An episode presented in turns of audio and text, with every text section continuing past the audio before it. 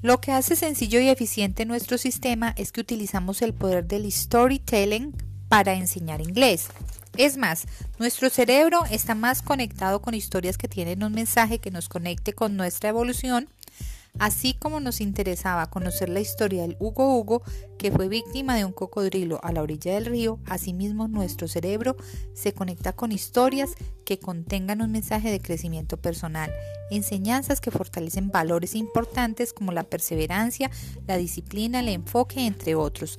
Las historias activan nuestras emociones permitiendo asociaciones eficaces y facilitando la comprensión del mensaje.